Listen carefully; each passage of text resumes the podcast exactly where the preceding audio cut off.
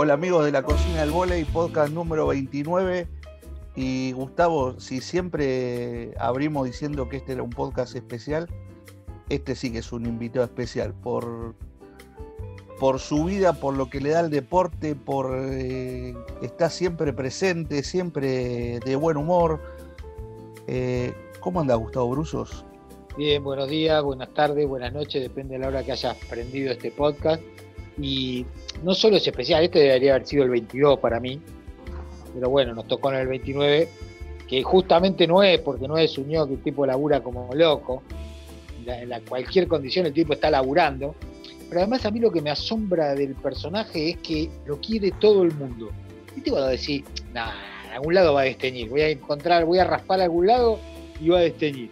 Y no, no sé que lo quiere todo el mundo, entonces algo debe haber hecho medianamente bien para juntar todos esos elogios. Entonces, como algo de haber hecho medianamente bien, para mí es un Cabernet Sauvignon, el, invitado de hoy, es un vino que a mí me encanta para comer con el asado. el vino que yo me decís cuál abrir, yo me abro un Cabernet Sauvignon para comer con asado. Así, nuestro enólogo dijo que es un Cabernet Franc porque tiene actualidad, tiene actualidad y tiene respaldo en todo lo que dice aparte de que es una gran compañía. Buenas tardes, buenas noches, buenos días, José Montesano. ¿Cómo andás? ¿Cómo andan, Diego, Gustavo? Este, un placer, gracias por la presentación. Este, gracias por las palabras. No entiendo demasiado de vino, pero le hago caso a ustedes, este, que entienden más que yo y si lo eligieron por algo debe ser, así que eh, respeto su opinión ante mi desconocimiento. José, ¿cómo, cómo es esto de de, que levantás un teléfono y cualquier basquetbolista, voleibolista o, tipo del deporte te atiende y te dice, ¿qué haces, José? ¿Te acordás dónde nos cruzamos allá? ¿Qué haces? ¿Qué sentís cuando te pasa eso? Yo, no sé si hay logro más grande para un periodista que los mejores protagonistas, lo más importante, le levanten el teléfono en cualquier lugar, en cualquier momento, en todo lado del mundo. Yo muchas veces no lo, no lo pienso, Gustavo, y lo tomo como algo natural no me pasa con todos, quiero aclararlo. Este, no, es que hablo con todos. Eh, con algunos también he discutido y me he peleado. Eh, pero básicamente me parece que, que, lo que se da es que, que trato de ser un tipo noble, transparente, con valores y, y fundamentalmente absolutamente respetuoso y, agradecido. Y agradecido. Y me parece que, que eso a la larga te hace una, una diferencia, pero fundamentalmente yo soy así porque lo, lo, siento así, porque lo vivo así y porque fui educado de esta manera.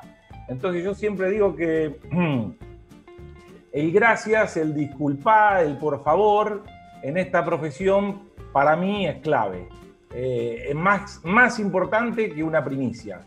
Eh, para mí lograr esto que vos decís, Gustavo, de levantar un teléfono y que te atiendan, está bueno porque creo que el que te atiende sabe que va a poder hablar con un tipo que, que no va a estar tirando todo al aire al segundo de cortar y que probablemente haya cosas que nunca las cuenten. José, todos los que nos hemos criado en los barrios, la familia, eh, sabemos que los hijos son todos iguales, es un, es un mito siempre, o sea, hay, uno lo, lo, mira de costado, mi, hijo me carga porque me dice, llamó tu preferida cuando llama a mi hija, este, y yo lo cargo a él porque le digo que es el, esposo de mi mujer, ¿no? Entonces, digo, vos que tenés dos hijos grandes ya que caminan y que laburan, eh, ¿tenés alguna preferencia por alguno de tus hijos, el básquet o el, o No, tengo tres hijos, eh, tengo mellizas, con lo cual tengo que ser muy equilibrado todo el tiempo y un hijo muy grande. Este, el, ser melliza te, te, permite ser justo, eh, equilibrado, eh, no ser parte con una más que la otra. Eh, de estos dos deportes, yo creo que, que a mí me han dado cosas absolutamente distintas. el básquet me dio emocionalmente cosas inigualables, inigualables, inigualables. Este, Y el volei me, me da un, lugar que es único, que es este, eh, relatar y un lugar donde me siento muy cómodo, eh, donde siento que, tengo la libertad eh, y un ida y vuelta increíble con, los protagonistas y con la gente. Es, mi lugar, más allá que, que el relato es el lugar en el mundo, y es donde yo me siento muy cómodo y donde mejor me siento y donde me olvido de las cosas. Con el vóley es como que este, todo es mucho más familiar que el básquet, ¿sí? Eh, sin, sin desmerecer ni un deporte ni el otro, lo siento así, lo tomo así. Pero bueno, el básquet me ha dado quizá la posibilidad de, de gracias a Dios, de recorrer el mundo. Yo digo que el básquet y el vóley me dieron mucho más de lo que yo le dado al deporte y de lo que yo hice por el deporte. Este, pero bueno, me ha tocado con el básquet estar en momentos únicos e inigualables y, y, eso hace tan fuerte también mi vínculo con el básquet, ¿no? Eh, casi que empecé a relatar las dos cosas a la vez, en simultáneo, entonces este, se me hace muy difícil este, decir cuál es el huevo o la gallina, ¿no? Porque digo, en la barría empecé a relatar básquet, pero al poquito tiempo estaba relatando volei también, ¿no? Eh, y bueno, fueron, fueron caminos que se fueron dando casi a la par. José, hablabas de Olavarría. Gran pueblo, grandes personas ahí en ese ciudad, lugar. Ciudad, ciudad, ciudad. Ciudad, ciudad, sí, ciudad. ¿cómo pueblo? no se llama educado, viejo. Estaba, estaba pensando en. Estaba pensando en las personas que tengo que nombrar. 130 mil habitantes, Diego, 130 mil, ¿no? te, tampoco... pido te pido A la ciudad, a la ciudad, no a mí, a la ciudad.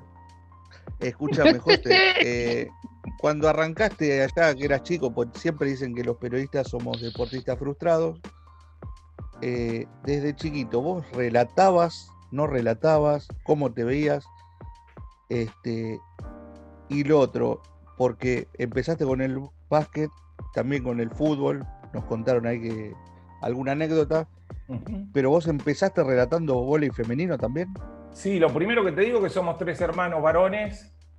Eh, yo soy el tercero de tres hermanos, con el mayor tenemos cinco años de diferencia con lo cual en una ciudad como La Barría, eh, hace, hace 40 años atrás podía jugar en la calle, en la vereda, en todos lados, y bueno, por ahí esa era la historia, ¿no? Patear penales que uno relataba y el otro pateaba, este, ese es un poco el vínculo que, se dio de chico, eh, con, el relato, si se quiere.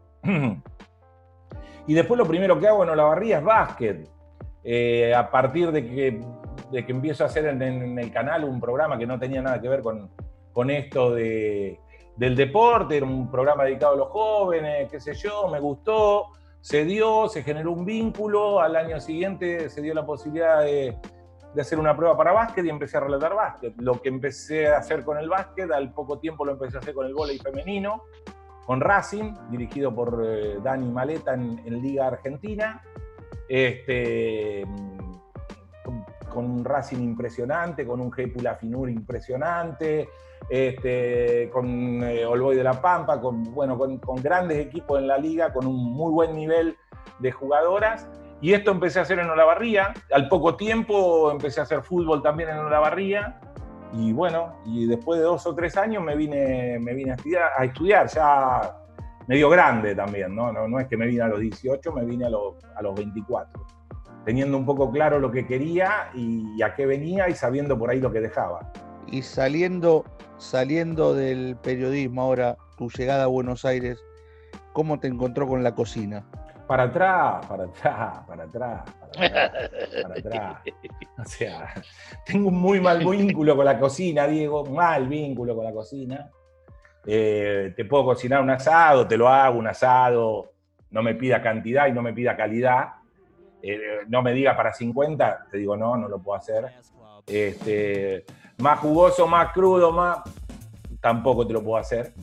Eh, pero el vínculo con la cocina, cuando vine a Buenos Aires me ayudó que viví con mis dos hermanos, entonces me reayudaba, me reayudaba. Este, y después cuando, cuando ya estábamos laburando los tres era delivery todo el tiempo. Y una, una, dos, tres veces por semana eh, comíamos afuera y el resto era delivery.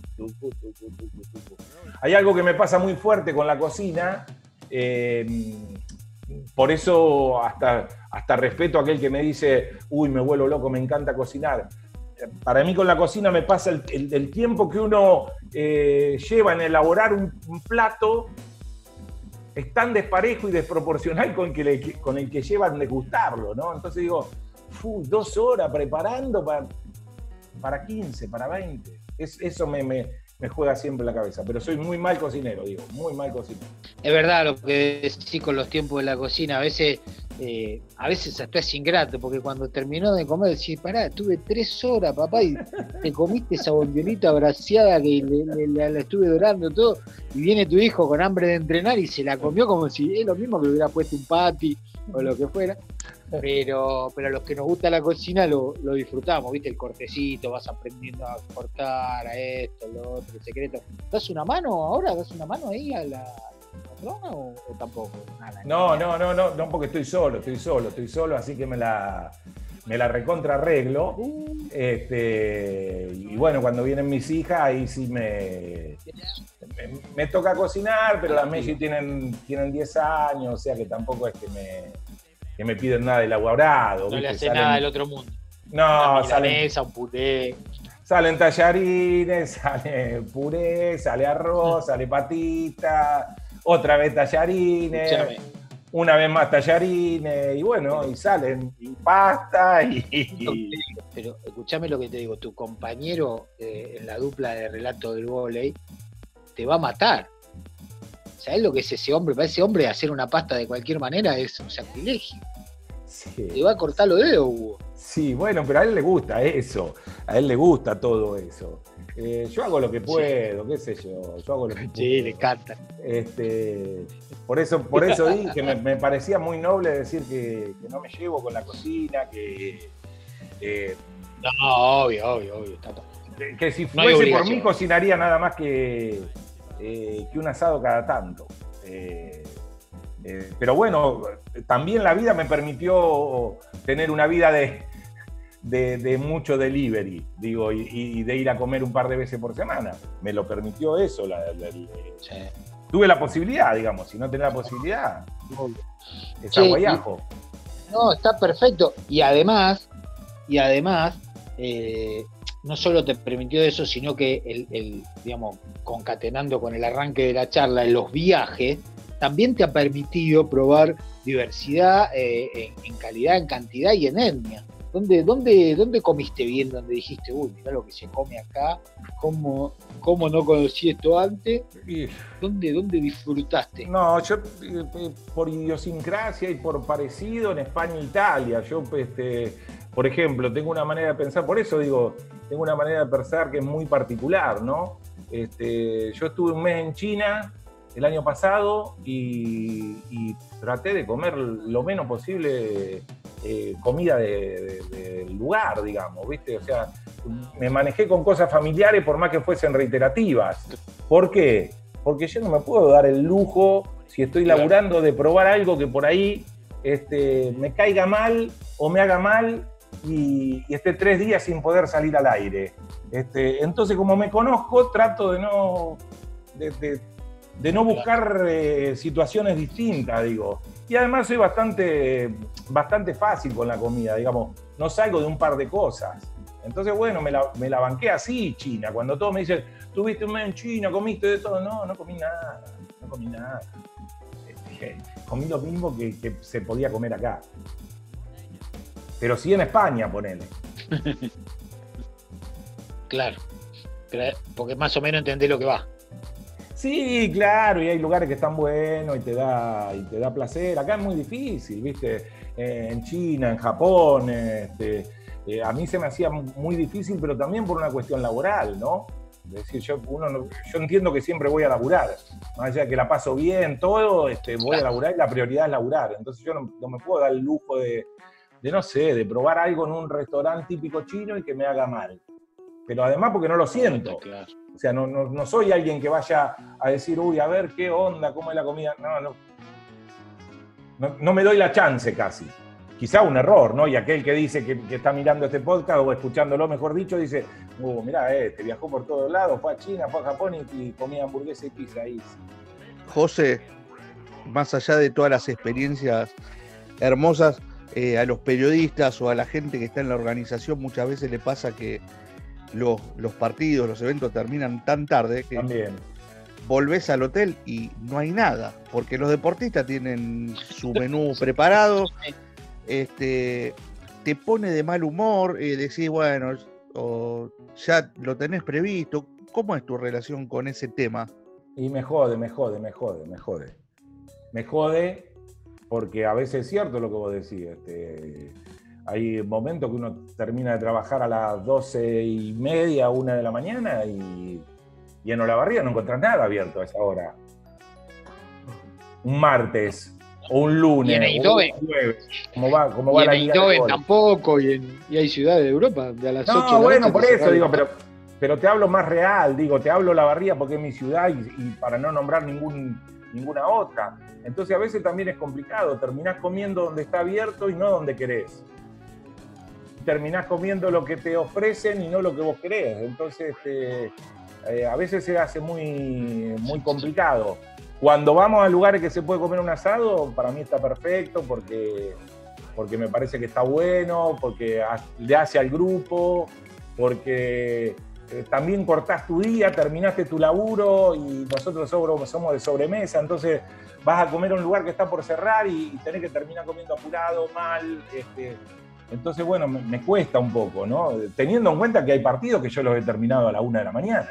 José, con, con, digamos, le contamos a la gente, si no lo sabe, que pasó una enfermedad complicada, difícil, la peleó, se la ganó ba- bastante. ¿Te, cambió la mirada, la alimentación, la forma de encarar eh, ejercicio, digamos, la forma de encarar el día a día, la- el atravesar la enfermedad? Por momentos no. Cuando salí del cáncer, lo que yo tuve el linfoma de Burkitt, que es eh, cáncer que ataca a los, a los ganglios básicamente, este, con quimioterapias intensas y fuertes, este, internaciones muy fuertes. Eh, cuando salí, eh, no, salí y, y- no me importaba nada. Si yo había estado, si yo había sentido que me moría, entonces ¿qué me iba a hacer problema por, por comerme una grande mozzarella? Me la comía. Y vamos a comer un cordero, me dijo un amigo en, Olavarría, y sí, vamos a comerlo, lo comimos todo. Este, y en algún momento me, me empezó a, a pegar ese tema y me ayudó mucho Hugo, justamente. Hugo Conte, que me eh, un día veníamos hablando mucho, qué sé yo, bueno, por ahí era como que yo ya había hecho, tenía que hacer otro clic, que era decir, bueno, ya estaba bien de- de- del cáncer, le- me había curado, pero ahora tenía que empezar a cuidarme un poco más por mi persona. Y empecé ese camino con una nutricionista, me sentí mejor, este, le empecé a dar más bola, me abrí un poco más a, otro tipo de comida, a otro tipo de alimentación. Pero ahora me, me agarra en un momento también como que tu- tuve un retroceso por esto del encierro, digamos. Pero sí, me cambió eso. Básicamente lo que me cambió fue no tanto la alimentación, Gustavo, sino mi, mi manera de relacionarme con el cáncer y mi manera de relacionarme con el enfermo de cáncer. Eh, Ah. Básicamente eso es lo que me ha cambiado. Ade- Además de un montón de cosas en la vida, pero que, que tampoco me creo esa, uy, tuviste cáncer, le ganaste al cáncer, te cambió la vida. Sí, te cambia la vida, te cambian un montón de cosas la vida y en otras lucho por cambiar y por ahí no las puedo cambiar nunca. Este, pero sí la manera de relacionarme. Yo elegí eh, este, hablar del cáncer y, y decir cáncer, ¿viste? Eh, y nombrarlo y mencionarlo Y, y bueno, y poner un tema que para todos es tabú, ponerlo arriba de la mesa. Entonces, bueno, para mí está bueno que yo pueda hablar de esto hace cuatro años y que le sirva a alguien. Me cambió eso, no tanto la alimentación, no tanto lo físico, que también me debería cambiar, porque yo creo que también, entre otras cosas, este, creo que uno se enferma por hábitos o por malos hábitos. Este, y un poco esto que hablábamos también con Diego antes. Eh, yo me di cuenta, yo me enfermé en 2016. Profesionalmente, eh, quizás mi mejor momento. Eh, viniendo de Río 2016, este, habiendo estado en Las Vegas con la selección eh, de básquet, viviendo el último Juego Olímpico con, con Manu y el Chapu, este, con los pibes jugando un juego olímpico eh, en Río que la rompieron toda y se nos cruzó Brasil y nos dejó afuera los juegos, con las Panteras jugando, o sea, un juego olímpico soñado, eh, profesionalmente, eh, habiendo compartido con Hugo, estando en la cancha, las transmisiones fueron un golazo, volví con la liga, qué sé yo, pum, pum. Pero me di cuenta en un momento, o hoy me di cuenta que, que estaba viviendo mal, estaba viviendo re mal. Porque me acostaba tarde, porque comía cualquier cosa donde podía, porque me subía un avión y me bajaba y me subía un remí, me iba... Entonces, este, yo sostengo que también la enfermedad, entre otras cosas, aparece porque uno está con la guardia baja en algo, o en algo no está bien, psíquico, eh, físico, eh, espiritual, si se quiere, ¿no? Este, y me parece que un poco fue eso, ¿no? Entonces digo, bueno, a ver, perdonando el término, muchas veces digo, bueno, boludo, pero si vos entre otras cosas sentís que te enfermaste porque te venía alimentando mal y a cualquier hora, ¿cómo no lo modificás? Bueno, me cuesta modificarlo. No, pero está bueno ya que lo, digamos, solo pensarlo, plantearlo y poder decirle cáncer al cáncer, porque no sé por qué no le decimos cáncer al cáncer, le decimos lepra a la lepra, o se murió del corazón y al cáncer no le podemos decir. Exacto. Este, ya, estás en un punto, ya estás en un estadio que, que digamos, mucho más saludable y eso está bueno. Sí, sí, sí, sí. Básicamente, Gustavo, digo, lo que a mí me, ha pasado a partir de esto es, es, tener otra mirada sobre la enfermedad y tener otra mirada sobre aquel que está enfermo, ¿viste? O sea, no tener tanto tabú, no tener tanto miedo, esto que decís vos, Gustavo, esto que acabás de decir vos. Yo digo, si el que se muere del corazón, se murió del corazón. Y al que lo atropelló el colectivo acá en la esquina, lo atropelló el colectivo acá en la esquina y se murió. El que se murió de cáncer, se murió de cáncer. Basta con tras una larga enfermedad, tras, eh, tras pelearla, eh, que, viste, yo le he dicho a gente que tuve cáncer. Como si lo demás no la pelearan. Claro, pero digo, este, en, algún momento hasta como me, me, retrotrae a algunas situaciones que han pasado en el COVID-19, ¿no? Que parece que el, que el que se enferma es culpable y hay, ¿viste? O sea, digo, yo, tuve cáncer y, por ahí le digo a alguien que tuve cáncer y se agarra el testículo izquierdo. Y decís, pará, si no pasa por agarrarte aquí, porque te agarré el testículo izquierdo, no te va a agarrar cáncer. O por no nombrarlo. Pero dejate de joder. Entonces digo, bueno, este, también hablar con cierta libertad, chicos, o, poner el, tema arriba de la mesa tan abiertamente, este, tiene un costo, ¿no? Y a veces ese costo es sentir que, que se te murió alguien con el cual vos estabas en contacto, este, al cual vos le veías dando aliento, que capaz que no te significaba nada, porque no era un amigo, pero, este, pero lo, estabas bancando desde algún lugar. O hablar de esto, por ahí me sirve también decir, uh, che, José, lo que dijiste me sirvió porque me pasa, y para mí es lo mejor que me puede pasar en la vida, tratar de ayudar a alguien.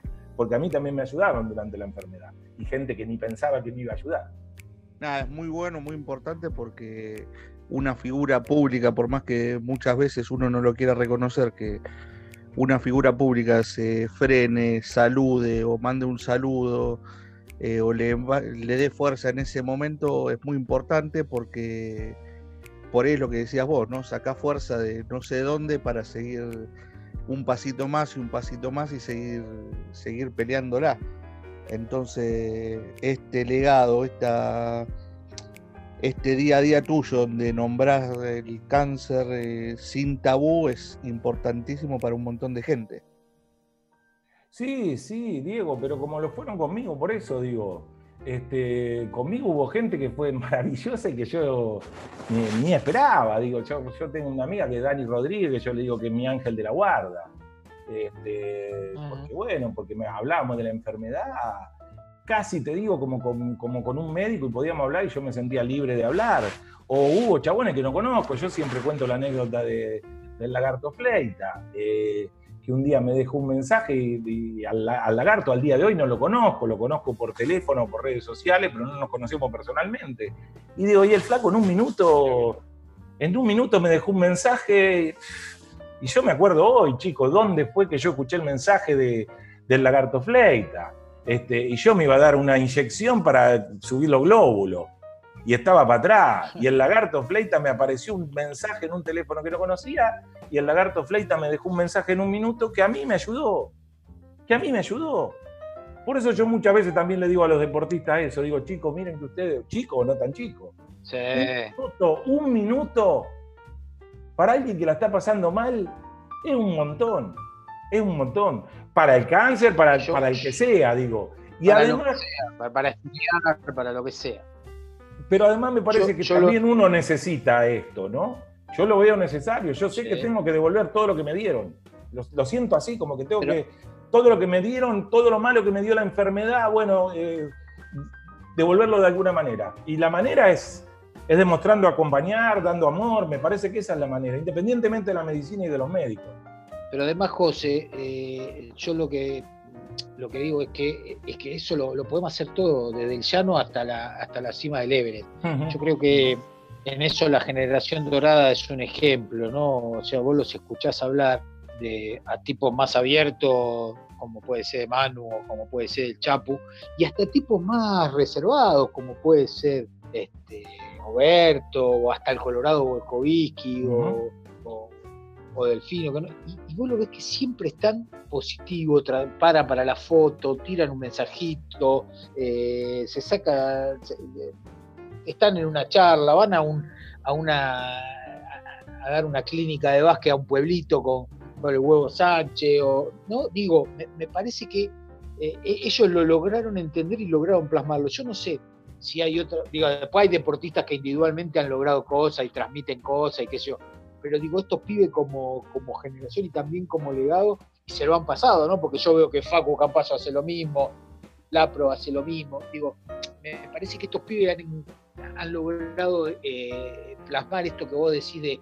de dar lo mucho que recibieron, de dar lo mucho que tienen, mejor que cualquier otra camada, más allá de tipos como Hugo, como Waldo, eh, Mm. Como puede haber, eh, digamos que en el, en el, en el volei hemos tenido tipos muy que han bajado, que, que están, que siempre están en el, el negro que paraba siempre a hacer su foto, eh, o hablar con la gente en la puerta de los hoteles, pero digo, me parece que estos pibes como, como grupo general lo han entendido muy bien y lo han logrado transmitir muy bien. Sí, sí, este, creo que sí, que, que también se los dio eh, la profesión, el roce, el saber que también es parte de- de- de- del día a día de un deportista. Eh, vos lo nombrabas a Hugo, para mí Hugo es el uno, para mí Hugo es el uno, independientemente de, la amistad, lo era cuando, cuando no trabajábamos juntos. Este, eh, yo, yo, yo veo cómo es Hugo con la gente. Eh, y eso para mí es increíble y yo se lo digo siempre. Este, alguien que es muy parecido, y a- también se lo digo y no tengo problema de decirlo públicamente, es eh, el Oveja. Eh, Sergio Hernández es, Sí. es así, es así, es así. Es Es así. enorme. Y para, y están, y hablan, y che, y mandamos un saludo, y, y están siempre.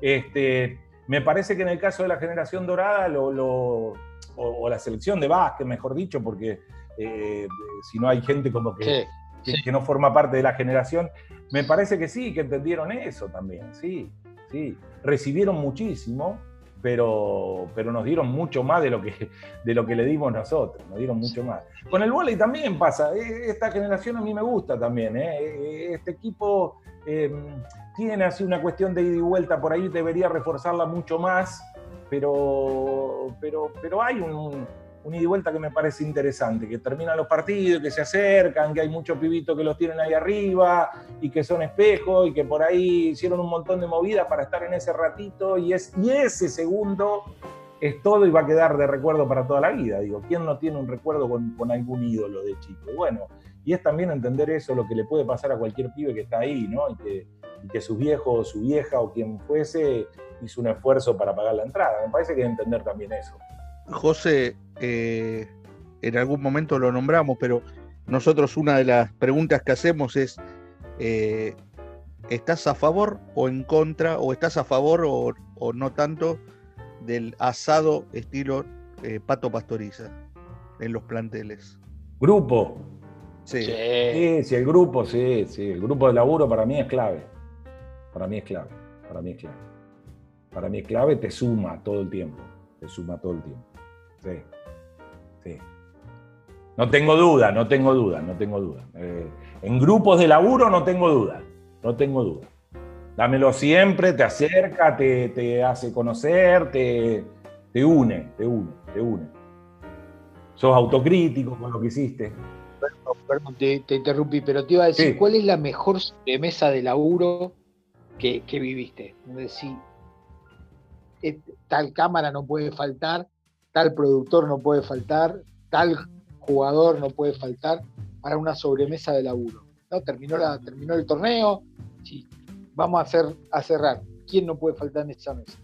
Y se, hace difícil pensar en, en, un grupo cuando compartís con un montón, ¿no? Eh, y, uno debería mezclar cuando por ahí una sobremesa mezclada, no sé si es tan rica. Digo, si yo junto gente del vóley y del básquet en una misma mesa, no sé si está tan buena como, como si lo juntás por separado. Pero. Vamos a hacer dos mesas. No, no, no, pero te lo digo. No, te lo digo, te lo digo, te lo digo, pero eh, rápidamente, digamos. Em, Hugo tiene que estar, me parece que es un gran hacedor de grupos, me parece que es un gran hacedor de grupos y y hiperadaptado. Eh, el gallego Pérez, el gallego Pérez, tremendo. Lindo este, personaje. Lindo personaje. el gallego te la va a remar siempre este, y te la va a hacer pasar siempre para arriba. Eh, con Guille me llevo muy bien, con Guille Guaini también me llevo bien, nos reímos mucho. Eh, con Jordan también, porque, porque somos amigos, pero además está eso de, de Azul o La Barría, que en algún momento sale, eh, con el Turu Munuera, con Germán Rizo, que son de la producción, eh, con Fabio Prieto, que es un director que también nos, nos tiroteamos bastante. Este, tengo, tengo, sí, tengo, tengo, tengo mucho. Tengo, la verdad que a veces soy bastante insoportable para laburar, porque soy muy quejoso y muy este, muy hincha. Esa es otra de las cosas que ve que no pude cambiar con la enfermedad. Uno dice, bueno, no se va a calentar más y se vuelve a calentar por las mismas cosas. Este, pero digo, eh, independientemente de esto, eh, y que a veces mis compañeros me soportan y, pido perdón cuando me doy cuenta que me equivoco, eh, normalmente soy de adaptarme a los grupos de trabajo. ¿Por qué digo grupo de trabajo? Insisto tanto con esto. No me gusta por ahí el grupo de trabajo con dos o tres externos. No, no, no me siento, yo no me siento cómodo. Eh, pero bueno, una cuestión mía. Este, en algunas cuestiones de lo social yo soy bastante perro verde Y que las manías, las manías las traemos y, y, es difícil despojarse de eso. Se acentúan. Sí. José, por una cuestión de formalismo, nosotros estamos armando el Tour 2021 con todos los invitados. Eh, has este, hecho notar tu falta de, feeling con la cocina, pero bueno, eh, ¿dónde nos juntamos cuando te vayamos a visitar? Eh, eh, ¿Querés elegir una pizzería en Buenos Aires? ¿Pedimos delivery? ¿Cómo sería el, encuentro? No, no, con un asado, con un asado, con un asado. Yo con un asado voy con carne sin hueso preferentemente, cocida, eh, y, no mucho más. ¿eh? Eh, te diría que para mí el asado es, es con carne y pan, pero bueno, hoy, hoy estoy tratando de pelearme con, la harina porque estábamos otra vez en una amistad y en un, en un romance muy fuerte en esta cuarentena que, estaba dejando su secuela en la balanza, así que estoy tratando de cortar. Pero bueno, y carne sin hueso, bien cocida y, y con un campari con naranja está todo bien y es verdad el chisme, es verdad el chisme que me dijeron que todos los todas las comidas tienen que ir a con, papa, papa, frita. Papa frita, obvio, obvio, obvio, obvio, obvio. Papa frita. Sí, pero la papa frita es más para el delivery. Es más para el delivery. O ahí si, la va, si la va a comer a algún lado, ¿viste? Pero si vas a comer, ponela al club. ¿Quién, ¿Quién te va a hacer la papa frita? No, vamos con pan y lechuga y tomate si puedo pedir. Pero pará, pará, pará, pará, porque acá creo que te encontré el tema. O sea, papa frita, ¿cómo es la papa frita? ¿Es la cortada casera, ancha, finita, la rejilla? ¿Cuál es la, papa ideal?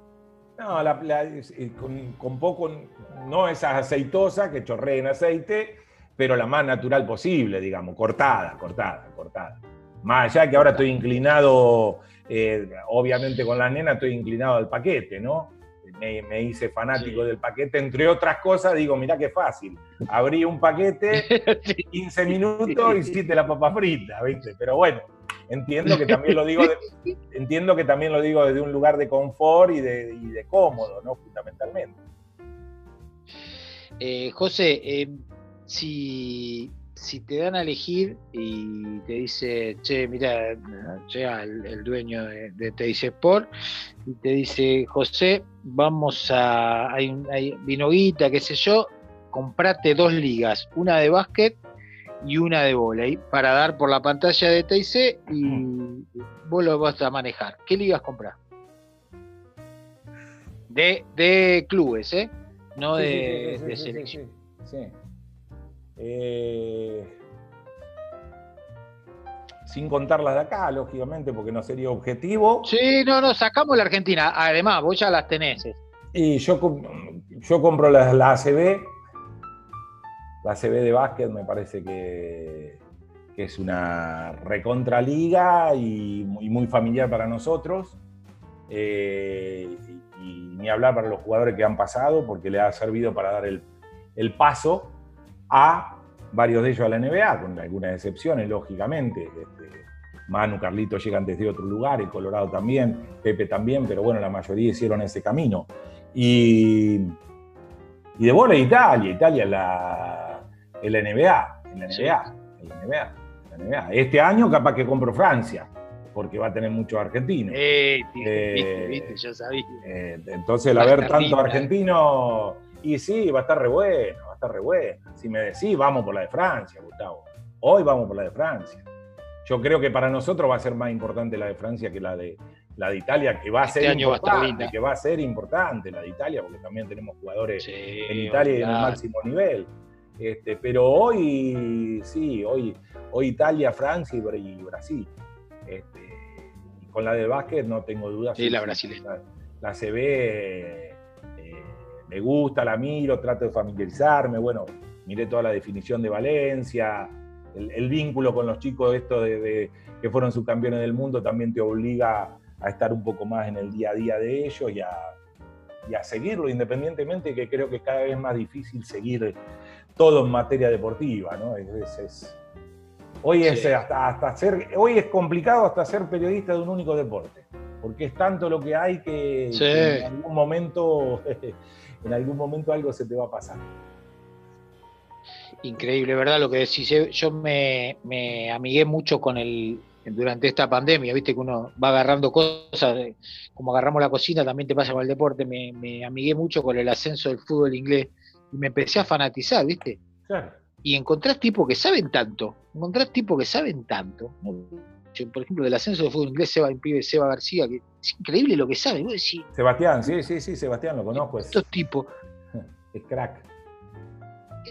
Estos tipos, viste, si o sea, no, los alcanzan, nunca saben de, la historia de los clubes, de los packs que están a la vuelta, de la calle que corta. ¿Cómo te vas acercando un poco.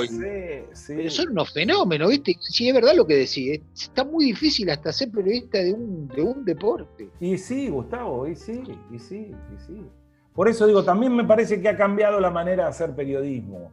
Este, yo lo entiendo así, ¿no? Este, yo, ya este, entiendo que la primicia no es lo que nos tiene que movilizar, más allá de que respeto a aquel que se moviliza con, la primicia, pero me parece que hoy la primicia te la da el deportista si quiere, y nosotros ya no somos este, tan, tan indispensables, nosotros digo como medio, ¿no? Eh, sin personalizar. Somos el vehículo, ya no somos el vehículo de la No, claro, claro, claro, claro. Entonces me parece que hay una manera distinta para mí de, de, hacer periodismo. Desde mi lado, eh, con sentido común, como empezamos hablando un poco de esto, ¿no? Con sentido común, con respeto este, y con mucho de sensibilidad. Yo trato de, en la manera de lo posible, de mostrar al, deportista como un tipo normal, digo, un crack en su deporte, pero bueno, este, eh, Facu Conte, Luciano de Checo, el Nene Malo Solé, eh, Pablito Creer, Bruno Lima, la rompen, son crack, este, Facu Campazo, la Provito, el Altor Tudec, eh, Barquito de Lía, la rompen, pero no dejan de ser pibes de 30 años. Entonces trato de mostrar esa parte, que son pibes de 30 años. Entonces, este, algo que por ahí el fútbol capaz que a veces no te lo permite tanto en el periodismo de fútbol, pero en el vóley y el básquet te lo permite. Entonces, bueno, por ahí también yo adopté ese camino, ¿no? De decir, este, prefiero ir por acá, de, buscar un costado que por ahí está poco explotado, esto que buscan ustedes con, este podcast también. Sí, historia, contar historia, anécdota y, lo que nos pasa con eso también, cómo nos modificado. Yo le, decía el otro día, eh, charlábamos con el ruso Bechalev y le decía, un poco la idea de este podcast salió de, de esa sobremesa que teníamos vos un día charlando ahí en, un restaurante en Caballito, estábamos en, una mesa larga afuera, y decía, no, el volei no tiene un solo libro escrito, pero tiene tantas historias orales que, nos vamos transmitiendo de uno a, otro que, no se termina nunca. Y esto es un poco eso, José, es un poco eso, es, recrear ese clima, porque tenemos tiempo también ahora, porque, porque uno va teniendo también ganas de eso, ¿no? De lo que vos decís, o sea, te das cuenta que la verdad que el deportista tomó su propia vida por su cuenta, por sus redes, por, negocio o porque lo siente así. Y entonces vos si querés contar algo tenés que contar otra cosa. Absolutamente, absolutamente. Eh, creo que es así, que, va más camino a eso, porque además las redes sociales te dan esa posibilidad. Y, tampoco, a ver, más allá de que pasa el urgente, la, el ahora, la inmediatez, eh, qué sé yo, yo trato de ir por otro lugar trato de ir por otro lugar. José, eh, no sé, tenés mil batallas, pero ¿hay algún partido que digas qué mal que transmití, qué mal que relaté este partido o qué mal que la pasé, que estaba esperando que termine? Y hay alguno que digas, la rompí, me acuerdo, que la descosí. de descoserla varios. ¡Vamos! ¡Ya! ¡Vamos! ¡Vamos arriba! no, no. Eh, Con la mano. Claro, hay muchos partidos, hay muchos partidos que se me vienen rápido a la cabeza, Diego. Los, que me marcaron, los que me marcaron se me vienen rápido a la cabeza. Sydney 2000, Argentina-Brasil. Eh, Lucy Fuerza de Necochea, eh, Ferro final 97-98, porque, porque fue la primera final, porque fue inesperada. Eh, el título de la Pantera, eh, Toronto 2015, Río me dio satisfacciones. Este, sí, te diría que son más los más que los menos. los menos han sido cuando, cuando la sufro con, con algo, ¿entendés? O sea, si la sufro con la voz, me ha pasado, Río la pasé mal con la voz, me, este, Fer Locaso me tuvo que dar un corticoide para recuperar la cuerda vocal en medio de los juegos, en el vestuario de Argentina. Eh, o sea que los malos por ahí pasan con eso, con, saber que tenés una mala noche. Yo, yo, me doy cuenta cuando tengo una mala noche y me doy cuenta al toque, eh, porque entras a pifiar, porque erraste. Entonces, bueno, cuando trato de, cuando veo eso, trato de, de no tirar demasiada fantasía pero sí, he tenido, he tenido muy malos, sí, sí, sí. Off he tenido muy malos partidos. Off me. Eh, yo digo que el volei es muy complicado para relatarlo off Es muy complicado para relatarlo off este, y lo sufro, lo sufro. Este, así que he tenido malos también. Pero bueno, nada. Yo sí tengo algo claro, Diego y Gustavo, que eh, siempre voy a tratar de, dejarlo lo mejor. Siempre voy a tratar de dejar todo. Eh, mal, bien, gustándole a gente y no gustándole. Yo sé que mi estilo le gusta a un montón de gente y otra gente debe putear cuando me escucha. Este, pero bueno, yo sé que, hay una única manera de, hacerlo y es esta, con, con, sentimiento y con pasión. Diría Daniel Castellani, cuando la pelota viene mal, achica el margen de error, ¿no? Claro, claro, claro, claro. Bueno, y el paso del tiempo te, va dando cada vez un poco más de, de experiencia justamente y sabes cuándo viene mal. Sí, cuando, cuando está mal de la garganta y sabe cuando, cuando viene torcido una transmisión. Bueno, yo hay un par de tickets también, como todos relatores, tenemos este, así obsesiones. Yo, sufro mucho el tema del sonido, del audio, este, y eso me, a veces me saca. Entonces, eh, en el caso del volei tengo dos o tres que, que son Jordan Hugo y, y Guille Guaini que me, que tratan de volverme, que tratan de volverme, pero a veces me caliento más. No, te decía que eh, agradecerte la generosidad que has tenido para con un montón de colegas que, arrancaban en el camino y que siempre lo dicen, que no has tenido otra cosa que, tirar la mano y, dar una, ayuda. y, este rato para, charlar y para, para como digo yo, ¿no? la charla franca de sobremesa, que es lo más lindo que nos ha dejado eh, juntarnos en el deporte. Así que un abrazo grande y mil gracias por, por este rato que nos diste. Bueno, bueno, ahora a ustedes. Este, estaba medio complicado con tiempos, pero, pero bueno, como siempre digo y cada vez que tengo la posibilidad, para mí es importante hablar de ciertas cosas, como lo decíamos hace un rato y ustedes me lo permitieron. Este, y ojalá que, bueno, que esto siga creciendo. Me parece que el vóley necesita, necesita espacio, necesita espacio. No es que más, necesita espacio. Este, y este es un, bueno, por lo menos es un, es un buen lugar, independientemente de que se hable de otras cosas, pero que en definitiva es el bola y lo que está siempre sobrevolando. Así que bueno, los felicito por las ganas, por, por esta intención y, fundamentalmente por, por, hablar de algo que conocen, que es el deporte, y de conocer a los protagonistas que tienen en este podcast. Así que el agradecimiento para, para ustedes dos, no, no la pude remar con la cocina, no la pude remar. Si yo les digo que cocino otra cosa, no, no, no le voy a mentir, no le voy a mentir, no le voy a mentir. No. Mi querido Diego Soler, no le voy a andar mintiendo. No, no, no. Muy, muy agradecido por la franqueza. Pero bueno, nosotros terminamos todos los podcasts, José, diciendo, eh, preguntándole al invitado qué tres cosas no pueden faltar en la cocina de, de José Montesano. Y demás, José, agradecerte por, por la amabilidad de este rato que nos, que nos diste. No, todo bien, todo bien, de verdad.